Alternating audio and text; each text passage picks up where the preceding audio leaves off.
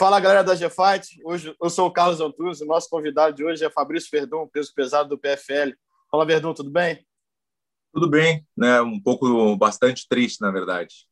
Imagina. Verdun, primeiro eu quero que você comente essa situação toda, nessa confusão toda. Você estava vencendo a luta, teve aquela confusão, ele deu, desistiu, deu os tapinhas, você soltou e ele acabou é, continuando a luta. Conta um pouquinho como é que foi essa, essa experiência dentro do octógono, dentro do cage. É, a experiência começou faz, faz, três meses atrás, estou aqui nos Estados Unidos há um tempão, já me dedicando para esse momento, né, dessa luta, dessa estreia no PFL, e eu achei uma, uma falta de respeito, né, dizem que são fã, que não sei o quê, que...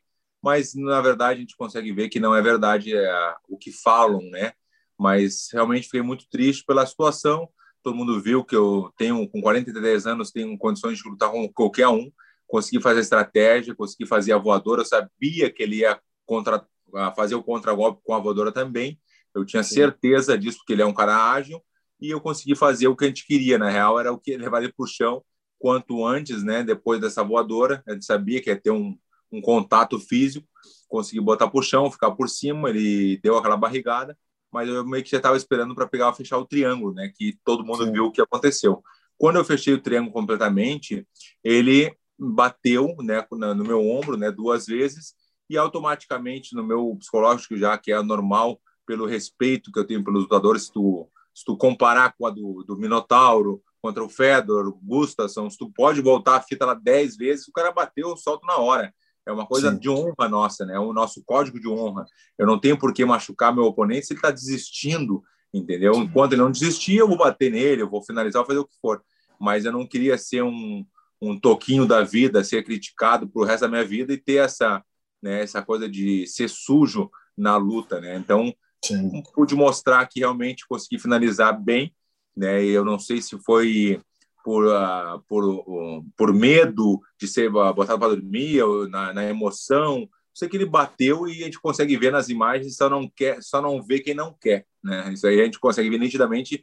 Quem não não quer ver, não vai ver. Mas quem conhece a luta vê que o cara bateu mesmo, né? E aí no momento que ele bateu, é óbvio que eu vou aliviar a posição, vou soltar e ele se aproveitou daquele momento para me bater no rosto que eu vou ter que chegar no Brasil agora fazer um exame de cabeça, porque realmente estou com muita dor de cabeça, foi dormir às 5 da manhã e não consegui dormir porque a cabeça latejando, né?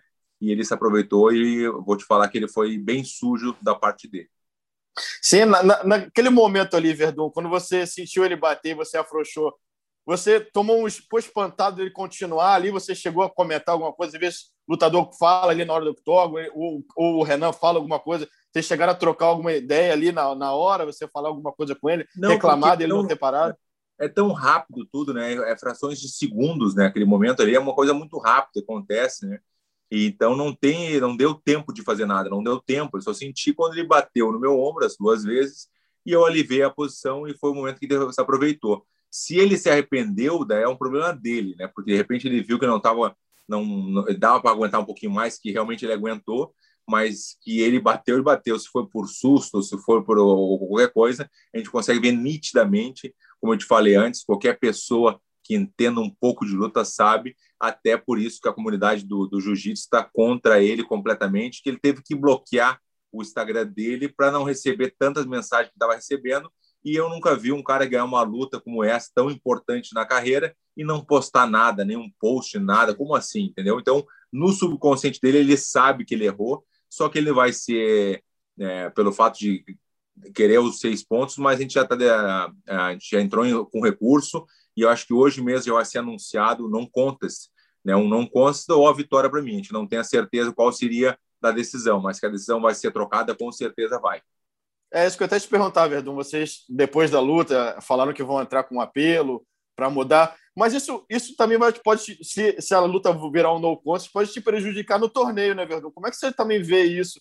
Você não vai ganhar os pontos e só tem mais uma luta para tentar se classificar para as semifinais. Como é que a organização pode te ajudar também nessa situação?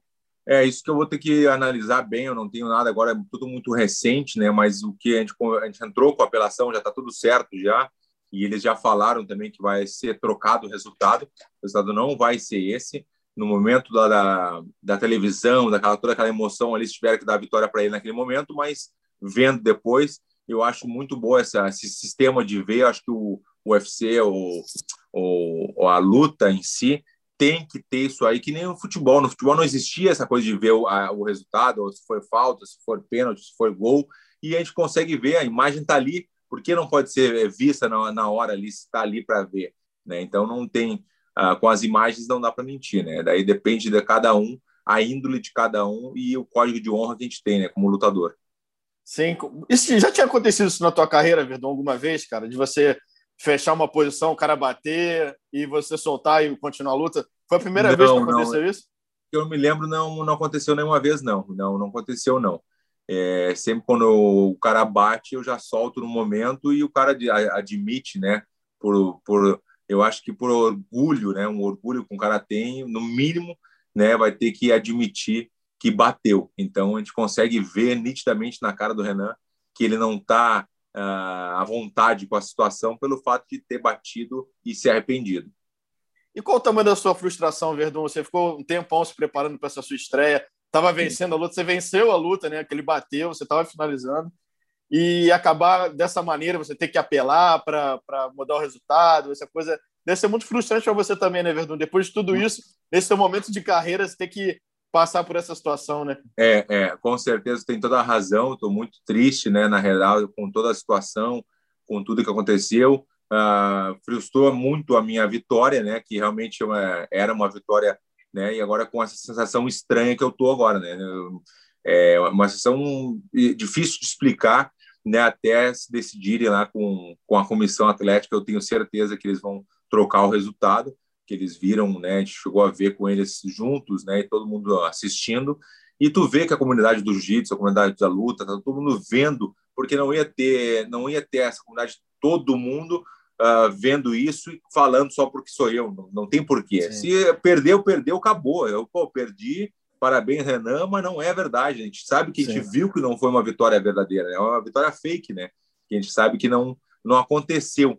Né? Ele se aproveitou da situação se ele bateu por susto ou por, por ansiedade, o que for, só que ele bateu e ele viu que podia aguentar um pouquinho mais, se aproveitou da situação, ele viu que eu aliviei e se aproveitou para poder né, dividir os, os, socos ali e, e me machucar, na verdade. Me machucou ali bastante, por isso que eu vou ter que dar uma olhada agora, chegando no Brasil, ir no médico, ver bem para poder voltar com tudo. Verdão, eu sei que você está na correria, só para a gente terminar, que recado você poderia dar para o Renan, né? já que você não teve a oportunidade de falar com ele? Que recado você pode dar para ele dessa situação que, que ele viveu? É, até um conselho mesmo seu. Você é um cara muito experiente, multicampeão, campeão de tudo que disputou. O que, você pode dar um conselho para ele, pra, até para a sequência de carreira dele, né? para esse episódio não se repetir mais? Né? Eu acho que a melhor maneira que ele tem de retratar era admitir que ele bateu, né, e, e fazer uma, uma nota, de repente se desculpando com os fãs, comigo, com toda a, a, comunidade, né? E no mínimo, no mínimo, ser um homem, né? De verdade, né? 31 anos não é um guri, né? Se tivesse menos e não tivesse experiência, mas já tem um cara que tem uma experiência, 31 anos, né? E realmente ser, ser um pouco de, de homem, né? Virar homem de verdade.